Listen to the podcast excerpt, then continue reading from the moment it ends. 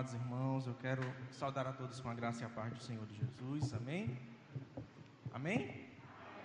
Amém. Dizer da satisfação, da alegria de ter é, a oportunidade de estar com os amados irmãos e nessa oportunidade de poder compartilhar a palavra do Senhor nessa tarde, esse horário é, diferente, novo, mas tenho certeza que cada um aqui já pôde sentir a presença do Senhor. E o nosso desejo essa, essa tarde é que Ele continue falando aos nossos corações. Eu queria convidar a igreja, a sentados mesmos, abrir as suas Bíblias. Na carta aos Hebreus, Hebreus, capítulo 13.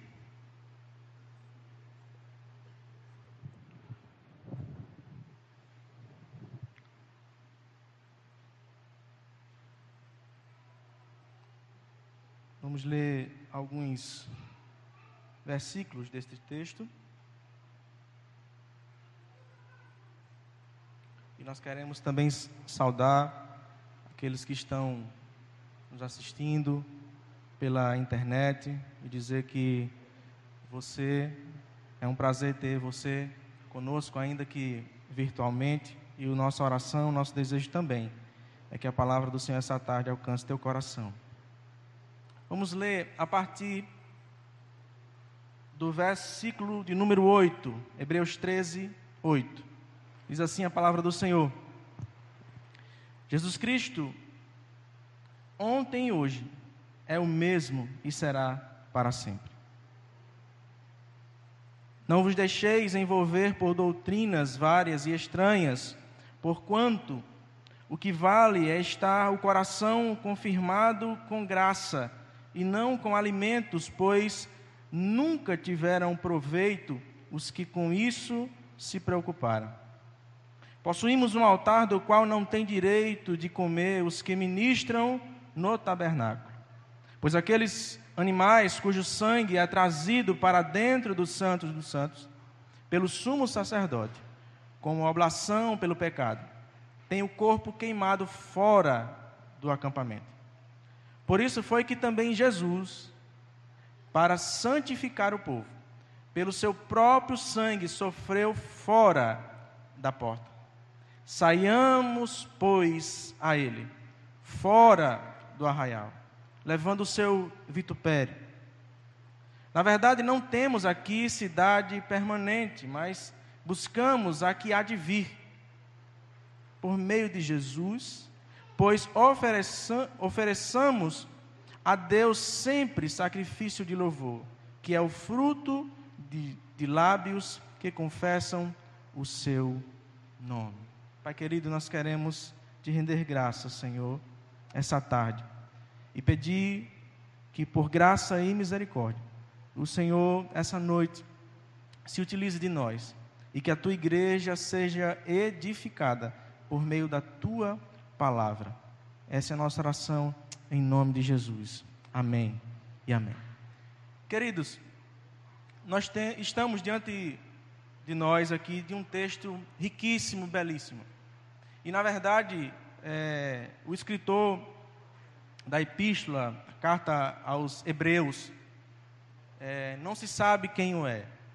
Mas existe um fato que é central é, nesta carta, neste escrito, é que o contexto pelo qual, no qual ela foi escrita, é, traz para nós que naquela, naquele momento histórico havia é, em meio ao povo de Deus, a cristãos judeus, a uma, uma certa facilidade à apostasia, porque aqueles cristãos que uma vez tinham tido, de alguma forma, encontro com Cristo, agora estavam divididos é, entre o ser cristão de fato e o retrocesso à, à, à lei cerimonial, à lei mosaica. E o que é interessante perceber essa realidade aqui, dessa, desse povo, dessa igreja do Senhor aqui, sendo tentada outra vez a retroagir no seu comportamento, na sua maneira de ser, na sua essência, e nós podemos fazer claramente um paralelo com a nossa igreja, e quando eu falo nossa, eu falo a igreja do Senhor espalhado por toda a terra, sobretudo a brasileira, para não termos que falar de outras nações. Temos vivido, irmãos, uma imensa e caótica, caótica crise mundial. E em meio dessa crise, por meio dessa pandemia, nós estamos sendo desafiados todos os dias a rever conceitos, a ressignificar a nossa vida, quem nós somos, qual a importância, é, qual o grau de importância, as, as prioridades que eu tenho para a minha vida. E quando nos deparamos com essa realidade, é, nós podemos perceber clara e nitidamente que a humanidade, por meio dessa pandemia, ela foi pega de surpresa. E quando eu falo pega de surpresa, porque ela estava, nós estávamos vivendo dentro de uma, uma caixa existencial de, de conforto, de indiferença em relação a Deus. E às vezes, ao longo da história, o Senhor permitiu que coisas terríveis acontecessem à humanidade para que fizesse sacudir o seu povo, a nação, o mundo, a terra, para repensar os seus valores. O texto que nós acabamos de ler é uma carta escrita para uma igreja. E nós temos, e já sabemos e temos estudado aqui nessa igreja, sobre o conceito de igreja, sobre o termo do original, eclésia, que traz a ideia de assembleia, é a ideia plural de povo, de assembleia, de reunião, de ajuntamento. Interessante perceber que essa palavra, eclésia, igreja, ela está empregada aproximadamente 115 vezes no Novo Testamento. Mas não só no Novo, a Septuaginta, que é a tradução do hebraico para o grego, também traduz o termo do hebraico carral, para a Assembleia. E nós podemos perceber que essa é realidade desse cuidado, desse zelo, dessa orientação do Senhor para o seu povo. Em, em comunidade, em igreja, essa formação não é algo novo, mas é algo que Deus desejou desde a eternidade. É desejo do coração do Senhor que o seu povo esteja unido, reunido com o propósito. Mas o que nós temos percebido, irmãos, é que temos sido desafiados todos os dias a repensar a nossa postura como cristãos. O texto central na passagem que lemos é um convite a um movimento. E esse convite está no verso, no verso 13, quando diz: Saiamos, pois, a ele fora do arraial. A mensagem dessa noite, a reflexão dessa noite, dessa tarde, tem por título Chamados para Fora.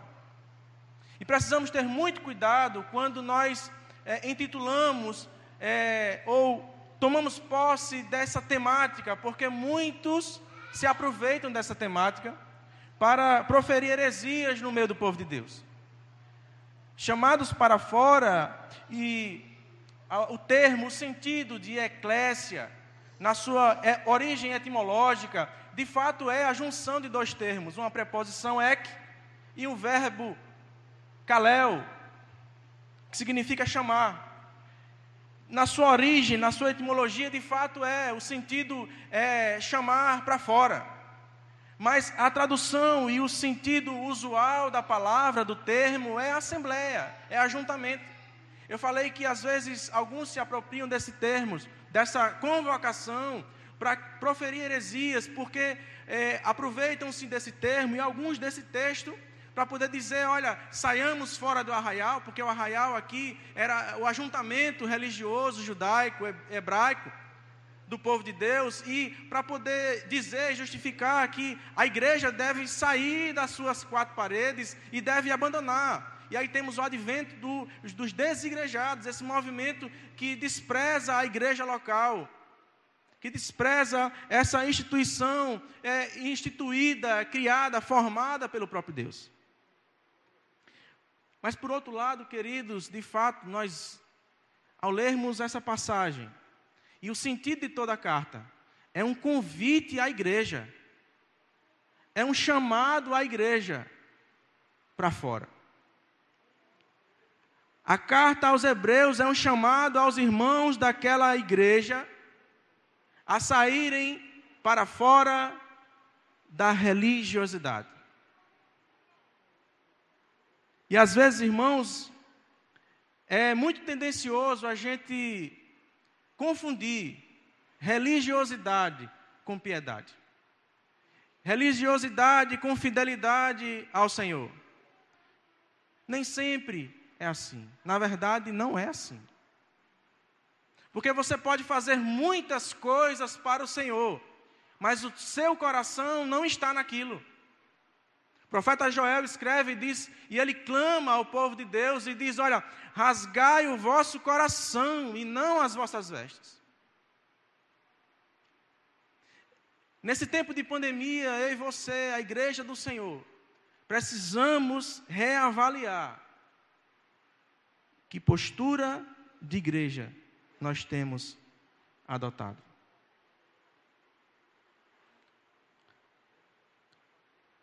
Como igreja do Senhor, nós sabemos que, mesmo em meio a essa pandemia, o Senhor é aquele que governa o universo. Sabemos que Ele tem permitido tudo isso com um propósito para nós. E Ele também nos chama para fora. O chamado para os irmãos de Hebreus é o chamado que ecoa para nós no ano de 2020. O Senhor está nos chamando para fora. Mas a pergunta que não quer calar é: Ele está chamando para fora da onde? De quê? Que tipo de chamado para fora é esse? Eu queria refletir com vocês essa tarde. Esse chamado para fora é um chamado para fora de nós mesmos. É um chamado para fora do nosso egocentrismo. E esse chamado para fora abrange dois aspectos: um vertical e o outro horizontal. E é sobre esses dois aspectos que eu quero refletir com a amada igreja essa noite. Em primeiro lugar, o aspecto vertical, ele também é singular. Ele é vertical e é singular, porque Deus em Cristo, o único Deus, nós somos chamados a olhar de dentro de nós para fora. E essa chamada para fora nos convoca a não olhar para nós, para os nossos desejos, para os nossos anseios, mas olharmos para o Senhor. Esse aspecto chama a igreja urgentemente a tirar os olhos de si mesma e reconhecer o senhorio de Cristo e correr para Ele, para os seus braços em total adoração.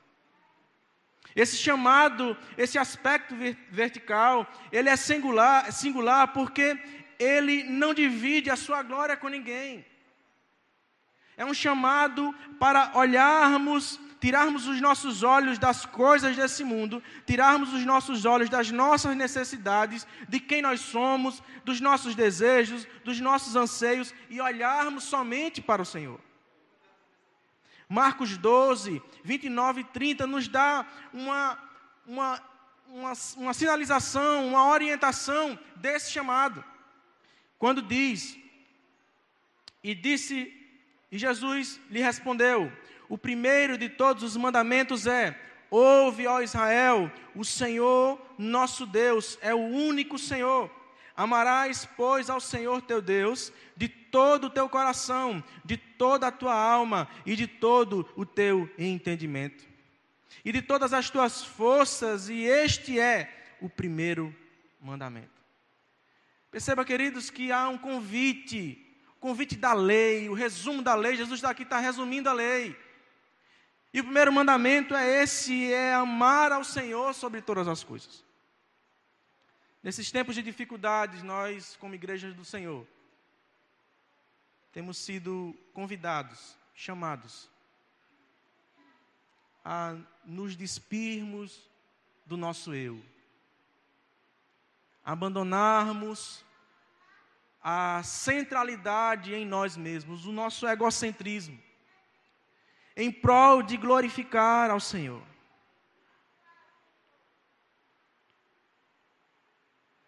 Nós precisamos, queridos, olhar para o Senhor. Nós precisamos é, entender que Ele nos chama urgentemente a nos voltarmos para Ele, em amor, em adoração. Mas quando nós falamos dessa, desse aspecto vertical, desse chamar de dentro para fora, dessa chamada a voltar-se para o Senhor, dentro desse aspecto existe uma, uma ação da igreja que precisa ser resgatada. E a ação é: nós precisamos resgatar a verdadeira centralidade do culto. O nosso culto deve ser motivado apenas por quem Ele é. Pois o que dá legalidade para isso é o fato condicionante desse ato ser em seu nome. Veja Hebreus 13, 15. Por meio de Jesus, portanto, ofereçamos continuamente a Deus um sacrifício de louvor, que é o fruto de lábios que confessam o seu nome. E o Senhor Jesus falando, Mateus está escrito, relatando, Mateus 18, 20, e diz: Pois onde se reunirem dois ou três em meu nome, ali estarei eu no meio deles. Perceba que a centralidade do culto está na pessoa do Senhor Jesus Cristo. Só Ele é digno de ser honrado, de ser adorado, de ser cultuado, de ser louvado. Mas muitas das vezes, irmãos, nós atentamos e percebemos e identificamos o culto como algo para nós. O culto tem que ser para nos agradar. Se o culto não nos agradar, ou se o culto não tiver algum atrativo que me faça querer ir todos os dias, ou todas as vezes à casa do Senhor, não vale a pena. Aí de fato eu saio para fora no sentido errado, eu saio da igreja e vou para outra igreja. Mas o convite do Senhor não é esse.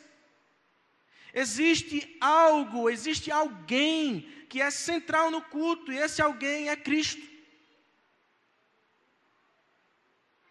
O culto não é para me agradar, o culto não é para te agradar, o culto é para engrandecer e louvar o nome do nosso Senhor.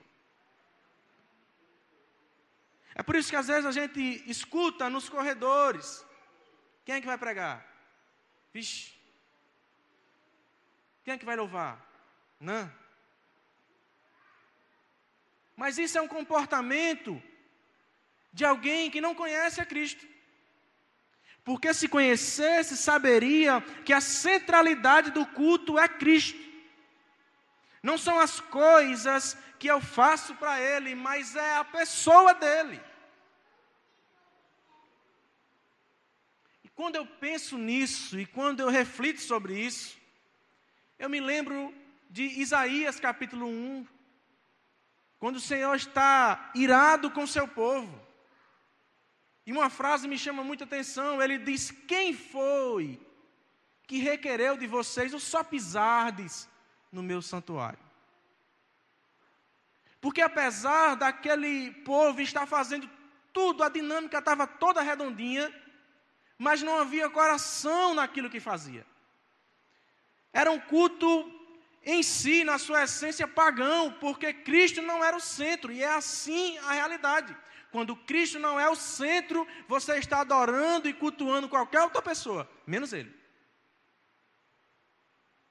Na verdade, você está se autocultuando.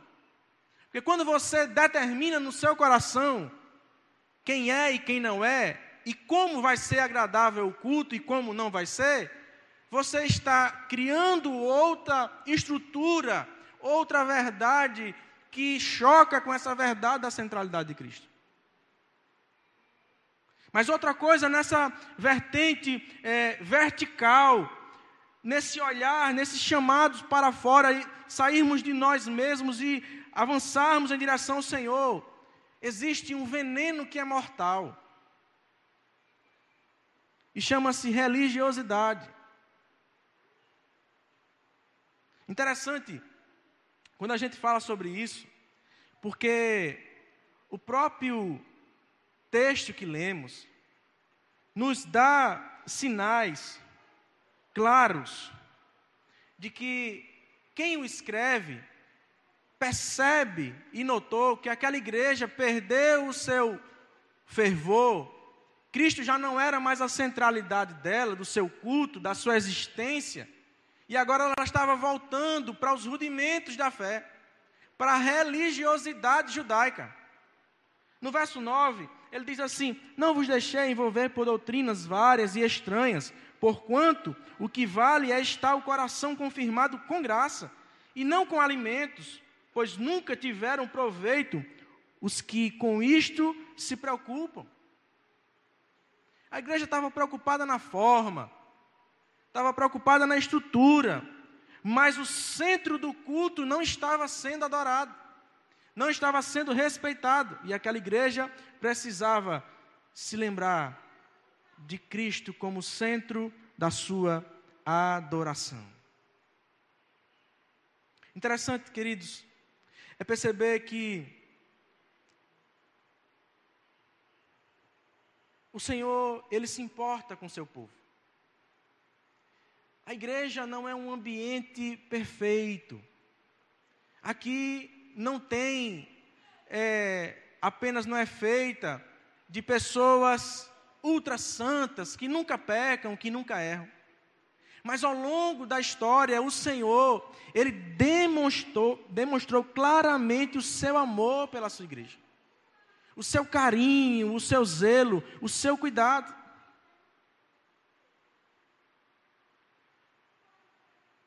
E o convite do verso 13 quando diz: saiamos, pois, a ele fora do arraial, é exatamente esse. É rompermos os laços da religiosidade que de tão perto nos atrai. Porque nós somos seres humanos e é muito mais fácil nos agradarmos com aquilo que a gente vê. É muito mais fácil estar e entender e ler, fazer uma leitura do culto, de, dele ser bom ou de não ter sido tão bom assim, com as coisas que acontecem no meio dele. Mas o convite do Senhor é olharmos para nós, é a intenção do nosso coração. É por isso que esse chamado para fora é o chamado central de para fora da religiosidade, da hipocrisia religiosa. Queridos, ainda que seja gostoso estar aqui na convivência coletiva entre os irmãos. Mas isso não define o que é central no culto. Você pode vir e frequentar todos os cultos da igreja, mas se no teu coração, se a tua vida não for um culto, de nada vai adiantar. Porque o culto não começa na oração inicial, nem termina na bênção apostólica. O culto público na igreja local deve ser uma extensão daquilo que nós já vivenciamos fora da igreja. É por isso que o convite é chamados para fora. Porque o Senhor está incomodado com a sua igreja, porque aqui dentro é muito fácil ser cristão, mas difícil é ser cristão lá fora.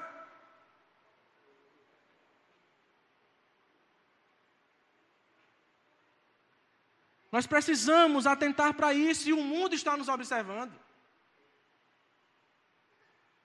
E existe um princípio nesse texto aqui, na carta aos Hebreus, que diz: a santidade de vida precede o culto. E essa verdade está contida em Hebreus 12, 1 a 2. quando diz: Portanto, também nós, uma vez que estamos rodeados por tão grande nuvem de testemunhos, livremos-nos de tudo que nos atrapalha e do pecado que nos envolve e corramos com perseverança a corrida que nos está proposta, tendo os olhos fitos em quem? Em Cristo Jesus, autor e consumador da nossa fé. Perceba que esse chamado, ele é urgente, ele é para agora. Não é para amanhã, não é para depois. Queridos, não adianta ter cacuete de crente. O Senhor sonda o meu coração e essa palavra não é só para você, essa palavra é para a igreja. E se você é a igreja do Senhor, então escute essa palavra. É para mim também, é para você, é para nós.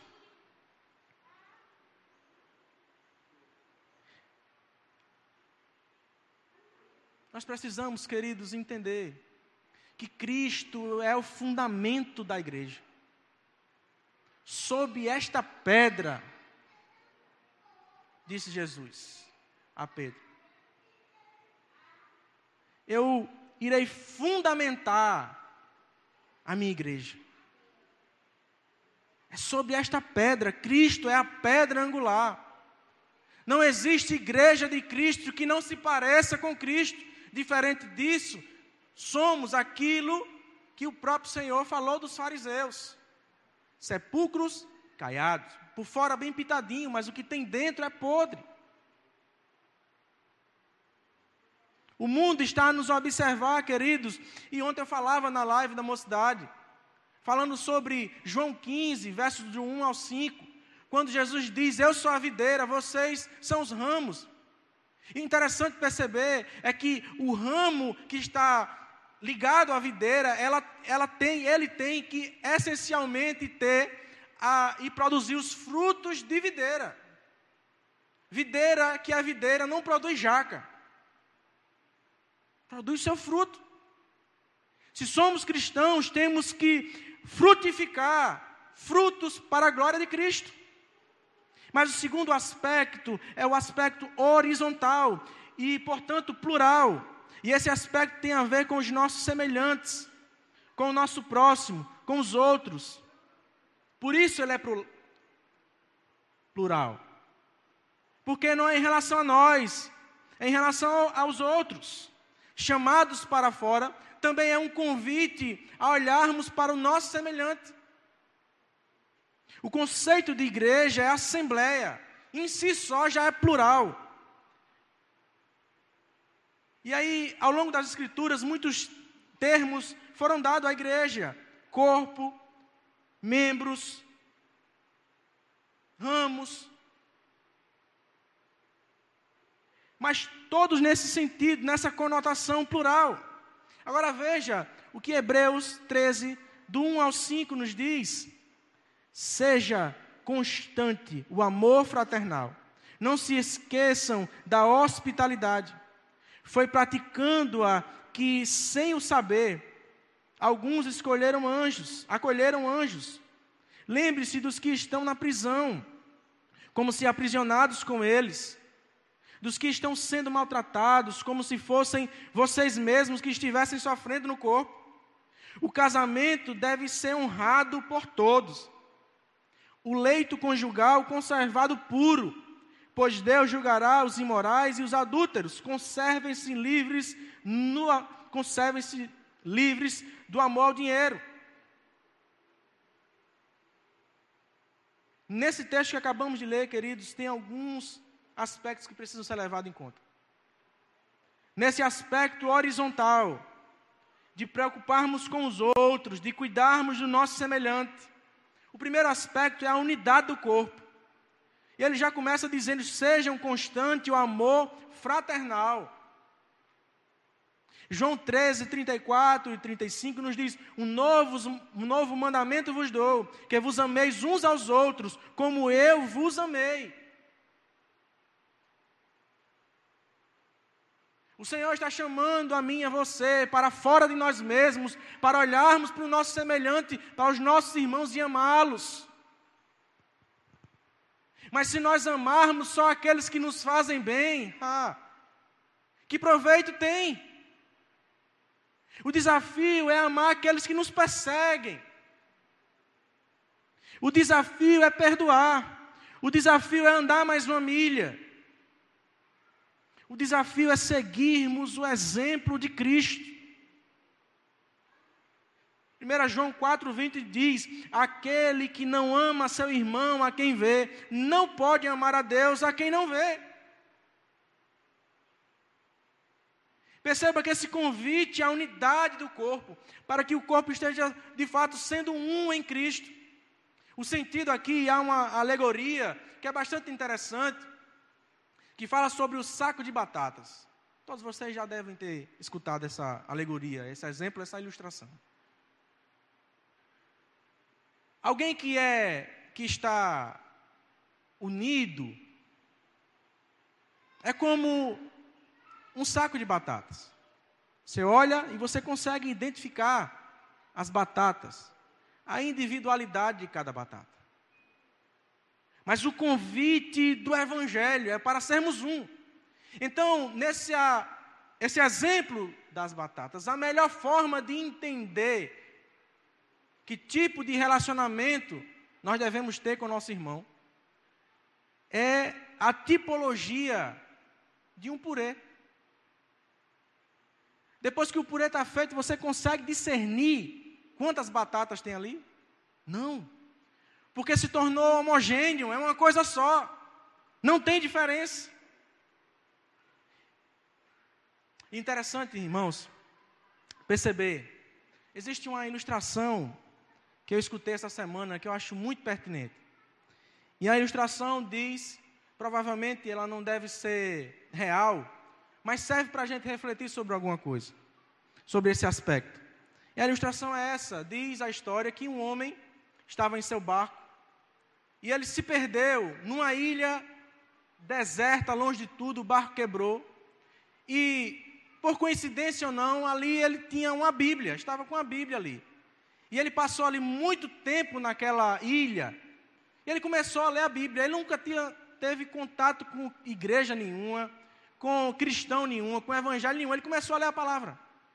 E ele começou a ver no Antigo Testamento tudo que indicava para o Messias. Ele começou a perceber e chegou nos evangelhos e percebeu é, Cristo encarnando e ele estabelecendo a sua igreja em Atos. E quando ele se depara com Atos, ele vê a igreja unida, ele vê aquela união, aquela comunhão e desperta o seu coração para sair rápido daquela ilha, para poder frequentar alguma igreja, para ele perceber essa unidade, essa comunhão que chamou tanto a atenção na vida dele. E aí, ele consegue ser resgatado daquela ilha. E eu, a pergunta que a reflexão faz é essa: se ele só tendo contato com o princípio de igreja apenas com a palavra, qual seria a impressão desse homem se ele descesse aqui na Paraíba, viesse aqui na igreja congregacional do Geisel e entrasse por aquela porta? Será que a igreja que ele conheceu em Atos seria a igreja que ele viria? Essa é a grande pergunta. Porque às vezes a gente sabe muito da palavra, mas vive pouco da palavra. E nós somos e estamos, irmãos, em meio a essa pandemia, eu estou encerrando, sendo convocados pelo Senhor, sendo chamados pelo Senhor para fora de nós mesmos. Somos muito egocêntricos. Nós determinamos como devem ser as coisas do Senhor. E quando não acontece do nosso jeito, a gente se revolta. A gente é muito dengoso. A gente é muito bicudo. A gente gosta e é mais fácil apontar o erro do irmão. Mas é difícil a gente olhar para a gente e reconhecer os erros da gente. A outra lição que o texto que nós lemos nos traz é relação ao, em relação ao casamento. Ele diz que o, o leito conjugal seja sem mácula, seja de bom testemunho para todos. A grande pergunta, porque o princípio aqui é essa, essa ideia horizontal do nosso semelhante. E o texto fala sobre comunhão, sobre hospitalidade, fala sobre casamento. E a pergunta é: como você tem tratado a sua esposa, os seus filhos, o seu esposo? Eles também são seus semelhantes. Será que o fato de você estar casado há tanto tempo lhe dá legalidade de você agir de forma grosseira, estúpida, quebrando o princípio da unidade do corpo de Cristo? Ou será que você fragmentou, partiu a ideia de corpo na sua casa? Corpo de Cristo é só igreja no tempo. Em casa eu trato ele ou ela e meus filhos como eu quiser. É assim? Precisamos refletir, queridos. Mas eu queria concluir. O Senhor de fato nos chama para fora. E esse chamado para fora do Senhor, ele também nos traz uma esperança. Ele também nos traz uma expectativa de dias melhores, mesmo em meio ao caos da pandemia. E o Senhor aqui faz um chamado maravilhoso. E esse chamado está no versículo 14 de Hebreus 13. Quando diz: Pois não temos aqui nenhuma cidade permanente, mas buscamos a que há de vir. Sabe qual é o convite do Senhor aqui para a sua igreja essa tarde, início de noite? É que deixemos de olhar para nós mesmos, para as nossas necessidades, para os nossos desejos, para as nossas aspirações, para as, os encantamentos desse mundo e olhemos para o céu, porque lá é a nossa pátria, lá é o nosso lugar. A dinâmica do Evangelho, do chamado do Senhor para fora, diz respeito a ter pés no chão e a mente no céu. Nós precisamos entender que a nossa vida aqui é passageira. Nós não somos desse mundo, nós estamos no mundo, como Jesus disse, mas não somos daqui. Nós não somos cidadãos desse mundo, nós somos cidadãos dos céus. E nós precisamos dar testemunho dos céus ainda aqui, em vida, na terra, no mundo. A nossa esperança, queridos, não, está, não deve estar em nós, não deve estar no nosso conhecimento, mas deve estar centralizada, centrada na pessoa de Cristo. Tenho para mim por certo que as aflições do tempo presente não hão de se comparar com a glória que há de ser revelada em Cristo Jesus. É interessante, irmãos, que no Apocalipse, traz uma passagem que todos nós conhecemos, mas a gente às vezes deixa de observar, e eu quero encerrar com essa passagem. Quando diz que eis que estou à porta e bato. Eis que estou à porta e bato. Aí continua dizendo: se alguém ouvir e abrir a porta, eu entrarei, entrarei com ele cearei com ele e ele comigo.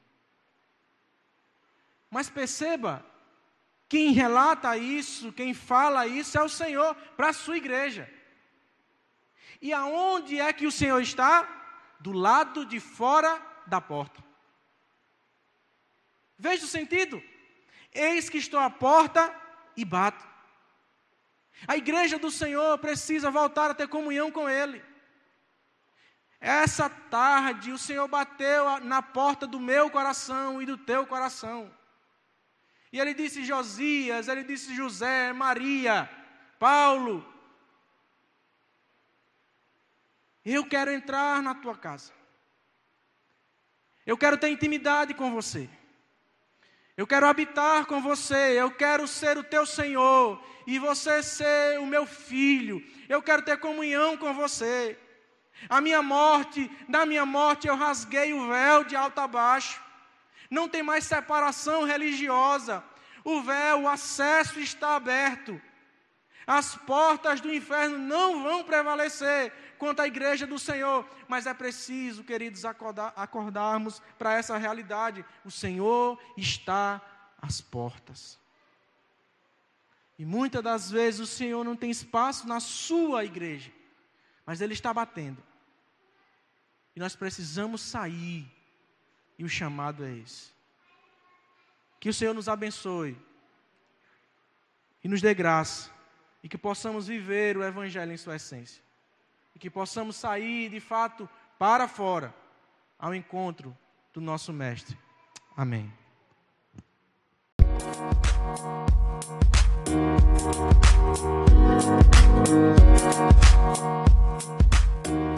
you.